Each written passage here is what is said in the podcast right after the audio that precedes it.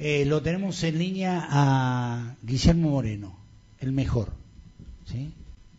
Buen día, ¿cómo le va, don Moreno? ¿Qué tal, trombeta? ¿Cómo anda? Gracias por, gracias por el piropo. Pero bueno, te lo agradezco mucho. Digo que nos levanta la autoestima. Está bien eso. Está muy bien, está muy bien. Eh, no me costó nada hacerlo, eh, quiero decirte, por otro lado. Eh, Guille, eh, hablemos un, un poquito de, de todo. ¿No? Eh, primero podemos hablar de... La, ¿lo, viste a Guzmán el otro día con, con Antonio Laje? ¿Sí? No, lo, lo leí, no, no lo vi, no, no, lo, no lo vi, pero lo leí un poco, sí. ¿Qué, qué, a ver, lo, lo, miré con detenimiento y lo escuché con mucho detenimiento. ¿Qué, qué idea te, tenés vos de, de Guzmán y de las cosas que dice? ¿Sí?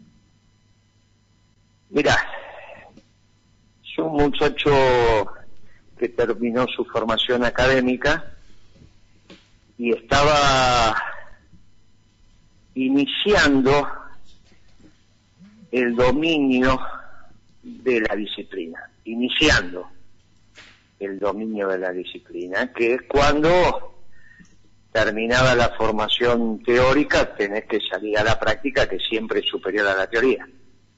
Había empezado a tener reuniones con políticos cuando venía a la Argentina, varios dirigentes de distintos lugares me lo han dicho, que se habían encontrado con él, o sea, venía con una agenda que le permitía recorrer el espinel, digamos, gobernadores, intendentes, eh, senadores, diputados.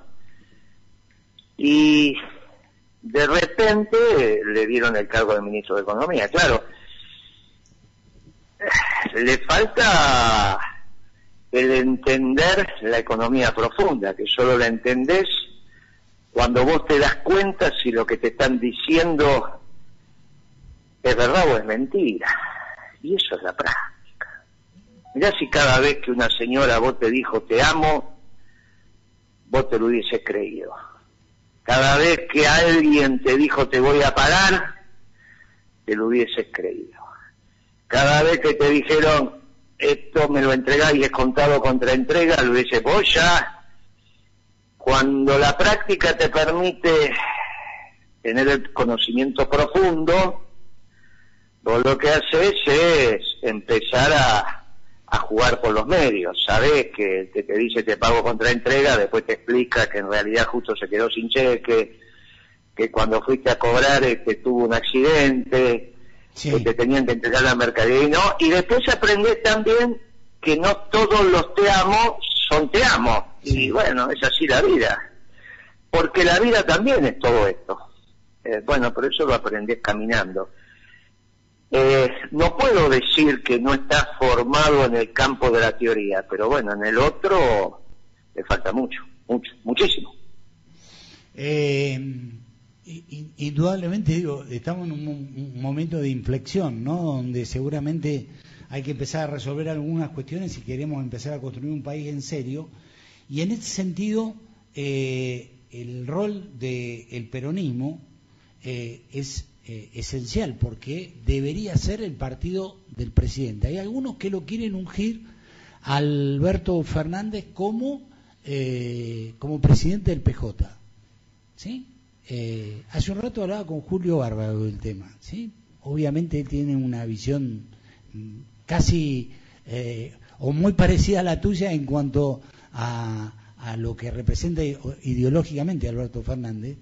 Y, eh, y el otro día Alberto Rodríguez en una conferencia donde estaban, una teleconferencia donde estaba reunido todo el Consejo del Justicialismo, dijo, ¿por qué no intentamos hacer una interna? Que eso va a legitimar al que vaya a presidir el partido y además elaboramos un plan.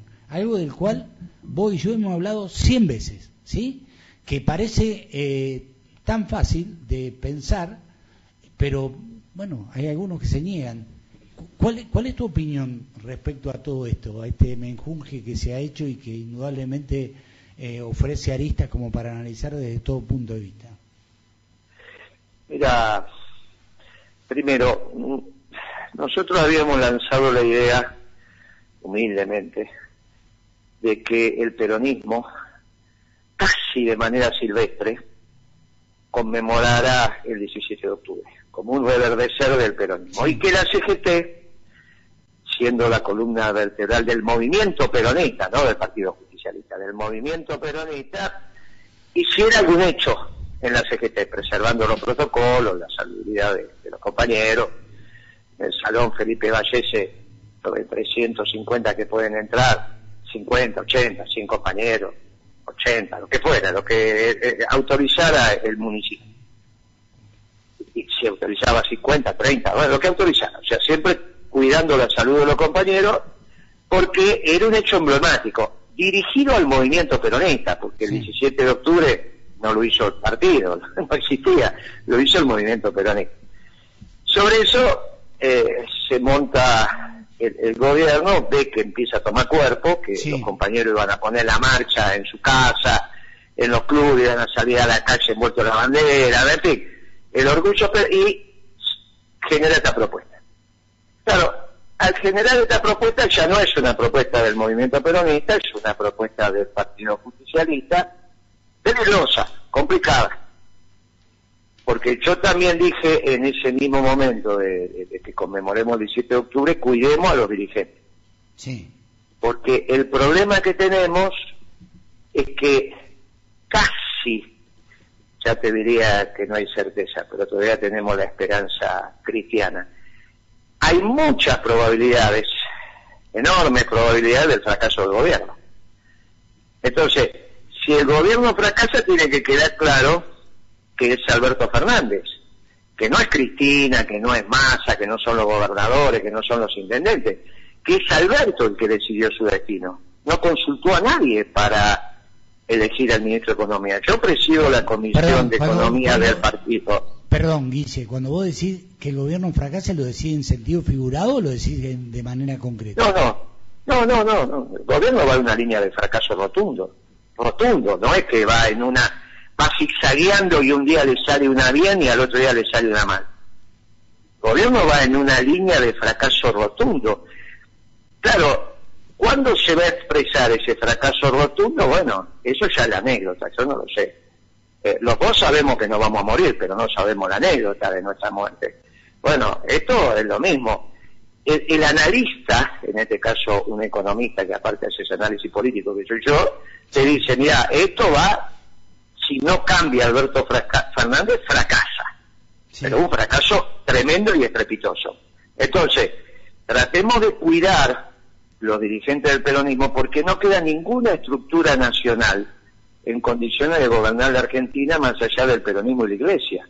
Y vos no podés poner a los obispos a gobernar la Argentina. Entonces solamente queda el peronismo porque el radicalismo y el PRO ya fracasaron. Pero por eso, ¿cuál, es, el sentido de que Alberto sea Alberto Fernández sea el presidente del partido? Y bueno, este es el problema. Este es el problema. Eh, por eso no era la idea del 17 de octubre. La, idea del 17 de octubre era reverdecer el movimiento peronista.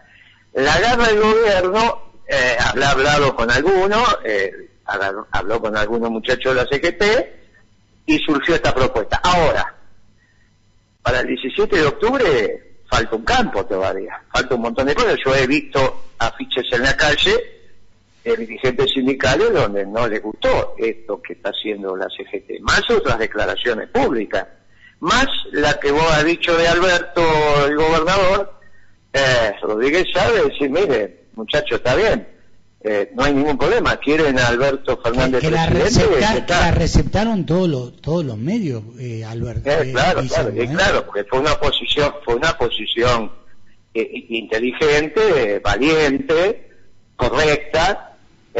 donde que es la que viene pregonando, que es la que viene pregonando desde hace un montón de tiempo, desde siempre, sí, digo. Que en ningún momento desestabiliza, pero donde le dice queda planteada la duda de, ¿y si te gano? ¿Y si Alberto le gana a Alberto? Claro, lo que acontece ahí es, mire, este, nadie le quiere ganar. Claro. Dejen no metodológicamente participar. Bueno, muy bien. Eh, ahí viene un tema, porque estas elecciones ya no van a ser para el 17, para diciembre, ¿no?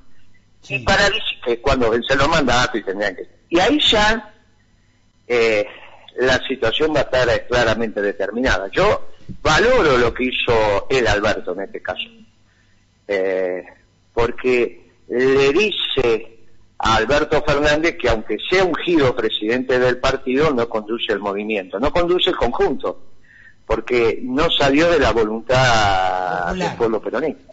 Claro. Y eso me parece que es válido. ¿Por qué yo, estando invitado a la, a la reunión, porque soy consejero nacional, no participé? Y bueno, porque a mí me parece que en realidad estoy teniendo un discurso, no hay tantos que lo podamos tener en mi responsabilidad histórica de marcar esto. Con todos los costos que eso trae, no, no, no, porque yo tengo claro que siempre es preferible las buenas noticias a las malas noticias. O sea, eh, en este momento las buenas noticias te permiten a vos generar una empatía. Las malas noticias, claro, hasta que el que dice la mala noticia tiene razón. Y entonces a partir de ahí hay un respeto. Bueno, en mi caso, eh, yo que iba a ir a esa reunión a decirle, mire, no podemos poner un gobierno que fracasa rotundamente a conducir el PJ. Déjenlo que, déjenlo, esa la frase de Asís, es muy gracioso. Déjenlo fracasar solo, tranquilo, déjenlo fracasar en paz. ¿Y qué hace así, así con eso? Así con eso el turco, ¿no? El turco lo que hace con eso es decir, mire, nadie haga nada para molestar al presidente. Pero en el camino que va no hay alternativa. Entonces, y yo tenía que decir eso, porque soy economista y presido la Comisión de Economía del Partido Justicialista. No es que no la presido.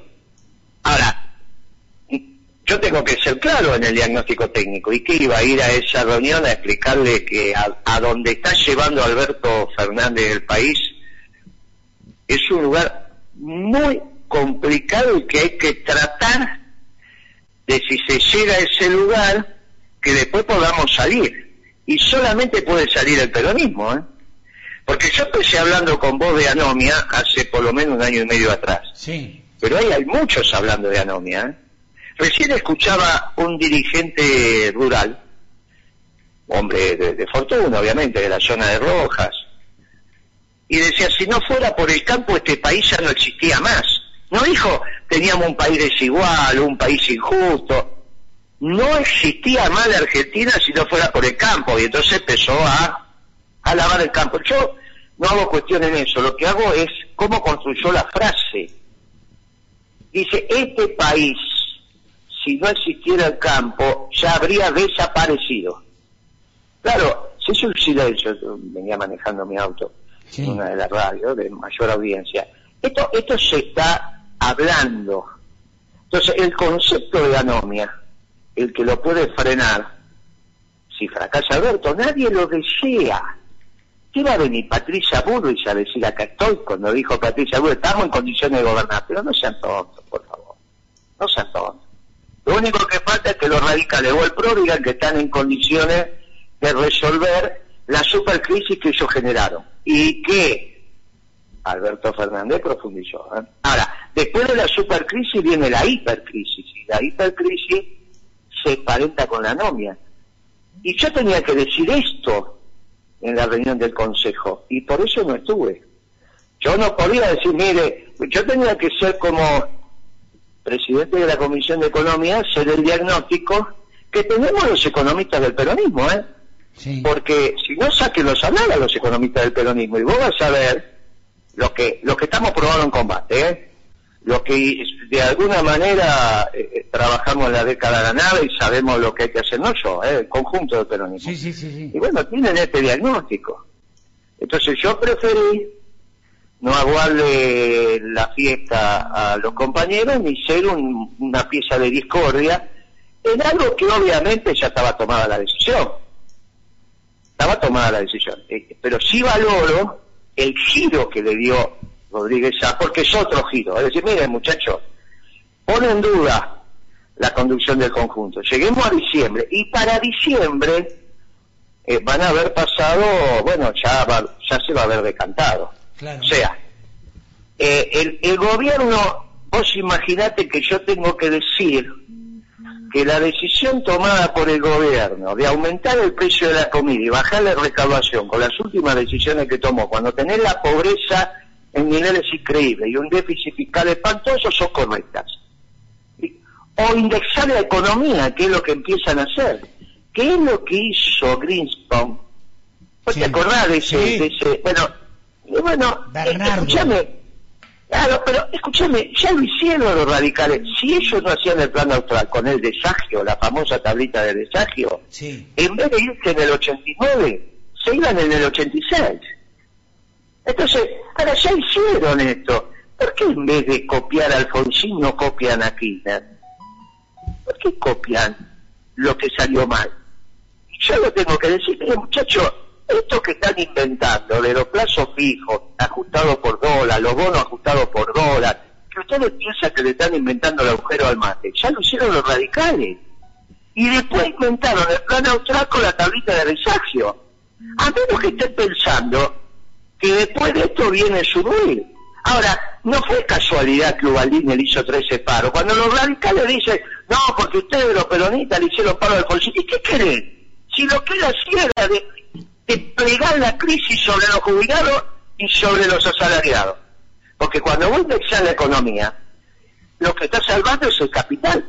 El tipo que puede poner su plata en un bono que vale tanto dólar y después le van a dar tantos dólares, está bárbaro. Ahora vos con el salario, ¿cómo haces? Te dan una inflación de 4, 3, 2, 5, 15 por mes, como llegó con los radicales. Y esa no te la devuelve nadie. Ahora, esto que fue lo que objetivamente generó la resistencia del movimiento obrero con Ubaldini a la cabeza, ahora está de vuelta.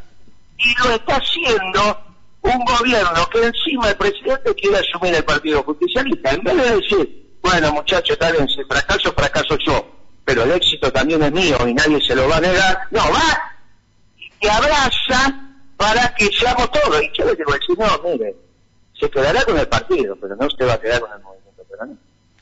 Eh, yo sinceramente eh, no entiendo muy bien, primero porque hay situaciones que eh, de alguna forma lo, lo, ponen en una situación eh, incómoda Alberto Fernández. ¿sí? Él siempre, él apostó, no apostó al peronismo, él apostó a la transversalidad en su momento, ¿sí? creador de la transversalidad o de esa idea, él apostó a otra cosa. Esto no es una crítica aviesa hacia Alberto Fernández, quiero que le vaya bien, quiero que sea un éxito, eh, que, que, por otra parte logremos todos salir de esta situación crítica en la que estamos.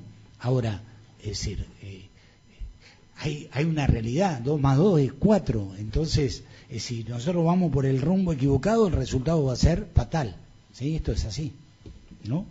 Esto va a ser, esto va a ser fatal porque es el mismo rumbo que tenía el gobierno anterior, pero la diferencia es que no tenía la billetera del gobierno anterior, que era la deuda. Porque, ¿Por qué el gobierno anterior y, y por qué lo pudo disimular? Y porque cuando estaba llegando al final te abrían la válvula de oxígeno. Y la última fue la del fondo, que te mandó 22 mil millones de dólares por año, en dos años, en un año y medio. O sea, guarda encaste, y menos también, porque guarda encaste en junio del 18 y te fuiste en diciembre del 19 y te dieron 44 mil millones de dólares. Mirá si la Argentina el problema va a ser 3 mil o 4 mil que te pueden dar las cerealeras. Pero es, es ridículo lo que estamos hablando. El Fondo Monetario te puso 10 veces más eso. E igual no impediste nada porque el problema de la Argentina no es de plata, es de rentabilidad de las empresas.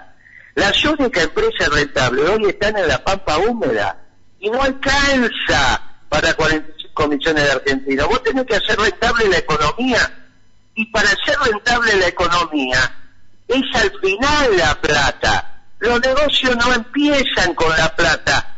Si es rentable te entra plata. No es que el negocio empieza con la plata, ese es un invento de los banqueros los negocios empiezan con la idea y la capacidad de hacerlo rentable. La plata la podés conseguir. Si vos tenés un negocio rentable, los proveedores te van a dar mercadería, te van a dar crédito, algo te dará el banco. Ahora, Si el negocio no es rentable, por más que el banco o tu familia te dé todos los días plata, igual quebrás porque llega un momento en que no te pueden dar nada. Por eso le digo, ahora dispararon todo esto, aumentaron la comida y bajaron la recaudación y los números de ellos dicen que son 3 mil millones que le darían las cerealeras, se liquidan y tal. 44 mil le dieron a Macri. De junio a agosto. Pero escúchame, y mira cómo terminamos. Es ridículo lo que están diciendo. Lo está ridículo cuando dicen, no, ahora vienen los chinos y van a hacer una inversión y qué sé yo, 10 mil millones de dólares. Pero olvídate. El problema no es que nos faltan dólares. El problema es que los negocios no son rentables. No, pero Tenemos que hacer la economía rentable. Eh, a ver, yo digo, el otro día lo escucho a, Martín Guzmán, dice, eh, bueno, no hay que bajar el gasto público, ¿sí? Eh, es decir, no hay que bajarlo, el déficit que tenemos se va a resolver de otra manera. Es decir, no, no, no, no entiendo hacia dónde vamos. Eso es lo que yo, lo que más me preocupa. No, no tengo claro cuál es el objetivo, cómo, cómo se va a lograr ese objetivo, qué es lo que pretenden. Yo sé que la pandemia condiciona. Es muy difícil eh, seguramente gobernar en este momento donde tenés un montón de recursos que tenés que direccionar para eh, tratar de, que, de contener a un montón de gente. Ahora, eh, no tengo ninguna duda que también superada la crisis vamos a tener una enorme oportunidad porque la, la crisis nos igualó a todos. Entonces eso nos pone ante un escenario eh, mucho más favorable del que teníamos. Eh, eh, por lo menos yo lo, entiendo así, que no sé. Sí, yo te digo, mira, el presidente no tiene por qué saber economía, porque no lo elegiste porque sepa economía. Ahora, tiene que tener sentido común. Si le viene un funcionario elegido por él y le dice, vamos a tomar estas medidas, inmediatamente voy a decir, bueno, dígame las consecuencias, porque no hay una fiesta gratis, ¿viste? Alguien pone la plata. Bueno, Vamos a, bajarle las retenciones a la soja. Perfecto, muy bien. Dígame, ¿cómo va a repercutir esto en el, en el precio del aceite mezcla, que es el que usamos en casa?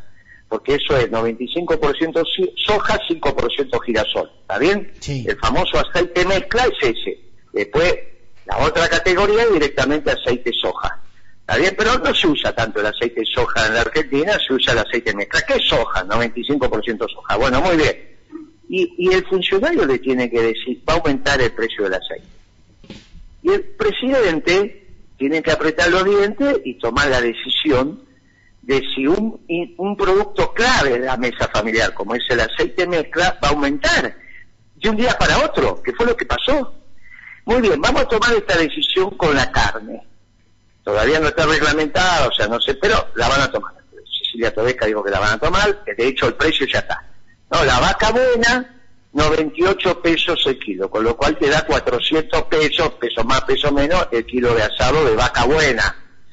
El presidente quiere decir, no, esperen, con la pobreza que tengo le vamos a aumentar la carne que come el pueblo, que es la vaca buena. No hay otra medida. Ahora dígame otra cosa, si bajamos la recaudación y tenemos déficit fiscal, ¿no es al revés? Que tendríamos que aumentar la recaudación para no meternos con el gato porque tenemos un lío grande bueno, entonces el presidente en ese momento tiene que decir, mire, traigan otra solución. Ahora, él atenta contra lo que se supone que son los que votan al peronismo. Y después, como si eso fuera poco, le explican que hay que indexar la economía, con lo cual vos le estás diciendo al mercado que te acostumbres a la inflación. Porque como no tenés otra alternativa que financiarlo con emisiones, el déficit fiscal, la contracara de eso es emisión, ya no dicen más que la emisión de plata no genera inflación.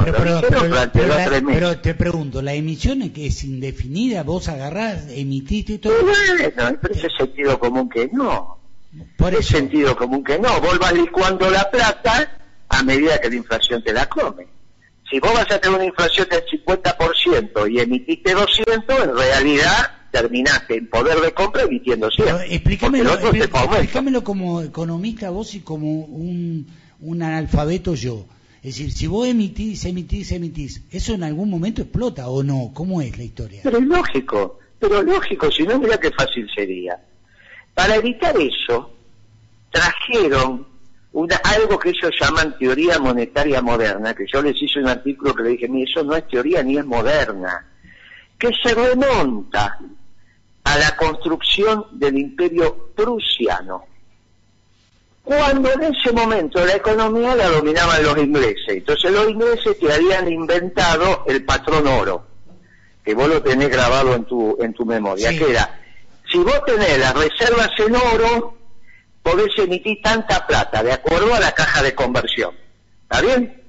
Eso en Estados Unidos, por ejemplo, duró hasta el año 1971, que Nixon declaró la inconvertibilidad del dólar en la famosa 35 eh, onza, 35 dólares la onza Troy. ¿Está bien? Eh, cuando éramos chicos se decía, un dólar te dan 35 onzas de onza Troy, te dan por un dólar de oro. Bueno, eso se terminó. ¿Qué hicieron en ese momento los vecinos de Inglaterra, del otro lado del Canal de la Mancha y un poquito más? Fueron y le dijeron, mire, no hace falta que usted tenga el oro para poder emitir plata, pero cuidado, no tenga déficit fiscal, porque si usted emite plata teniendo déficit fiscal, termina como los españoles, cuando descubrieron las minas de oro y de plata en América, que ahí empezó la debacle del imperio español. Ahora esto te dice, emití toda la plata que quieras para financiar el déficit fiscal, porque en realidad el que banca la plata que emitís es el Estado. Sí, un Estado que no tenga déficit. Entonces, la plata que emitís es la que quiere el sector privado, yo estoy de acuerdo con eso. Si no tenés déficit, ahora, si tenés un déficit brutal, como el que tiene la Argentina, y vos lo que haces es financiarlo emitiendo plata. Ya estuvo Alfonsín para eso. Y se tuvo que ir porque fracasó. No es que Alfonsín gobernó bien. No es que es culpa de Ubaldini que Alfonsín se fue. Alfonsín se fue porque hizo las cosas mal. Y esto están copiando lo que hace Alfonsín. Yo lamento decir esto. Yo lamento, pero es lo que va a pasar si no cambia Alberto Fernández. No podés emitir plata pensando que eso no trae consecuencias. Y las trae. Ahora, eso es tener un presupuesto. Cuando vos haces las cuentas de ellos, no las que uno inventa, las que mandaron al Congreso, te da un déficit fiscal total, contando incluso el del Banco Central y el de las provincias, porque vos tenés provincia muy bien administrada como San Luis, pero tenés la provincia de Buenos Aires que no es que está mal administrada, es lo que es, ¿está bien? Bien, listo. Entonces, vos tenés un déficit fiscal cuando vos sumás todas las provincias, uno con superávit, otro con déficit, te da un negativo. Más los intereses de la deuda que algo tenés que pagar, no es que no pagás nada. Más los gastos corrientes que ni siquiera los cubrís, más lo del Banco Central se arriba de 10 puntos del PBI. Y no hay manera de financiarlo que no sea con emisión.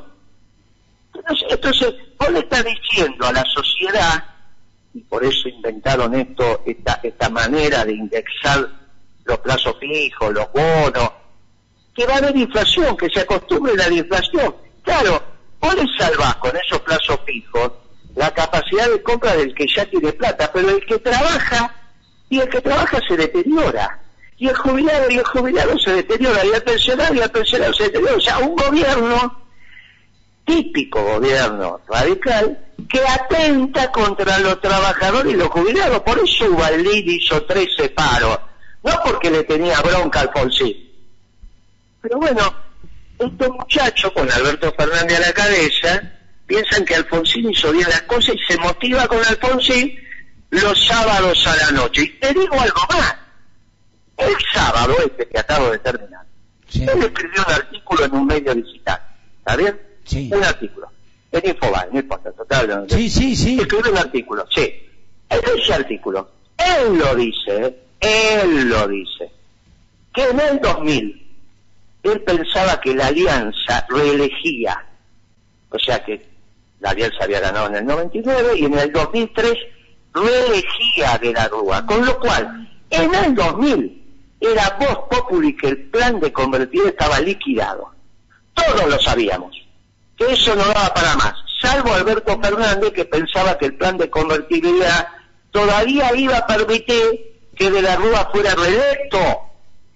Pero imagínate la comprensión que tiene Alberto Fernández de los hechos económicos queda palmariamente clara en ese artículo que escribió este sábado.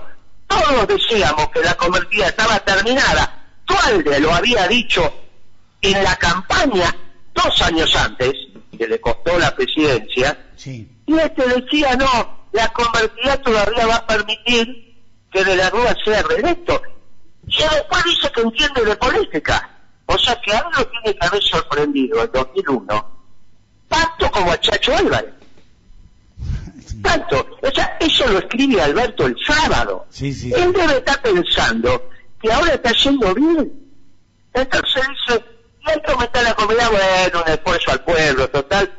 La pobreza, bueno, 40% medida como la mide Macri, es igual que el 26 como se medía antes, porque hay 14 puntos de diferencia. Y si Cristina es una gran dirigente y dejó el país con 26.6 de pobreza, como dice Alberto, ahora le agregamos los 14 puntos de la nueva metodología y es lo mismo, 40, que es la que tengo yo. Así que nadie, si a Cristina la quieren, porque no me van a querer a mí si es lo mismo? Y vos decís, pero pará, que la pobreza desde que se fue Cristina hasta ahora tiene que haberse, por lo menos Macri la aumentó por tres. Y vos ya la aumentaste a este momento 20 puntos porcentuales por lo menos cuando sigas 60 días más de periodo, a fin de año vas a tener 55 de pobreza. Medida como se medía antes, medida como la mide Todesca ahora, Todesca la metodología, el baña, el hijo de la baña, vas a tener 70% de pobre. Y si vos pensás que van a decir Alberto Bonito, bueno, es lo que más me sorprendió del escrito del sábado de Alberto Fernández, que en el 2000 él pensaba que la economía estaba bien. Bueno, debe pensar ahora también que la economía está bien. Guille, te mando un abrazo. Como siempre, un lujo hablar con vos. Gracias. No, gracias, gracias, gracias por el tiempo. Y bueno, lamentablemente esto viene así. Esperemos que en algún momento empecemos a hablar.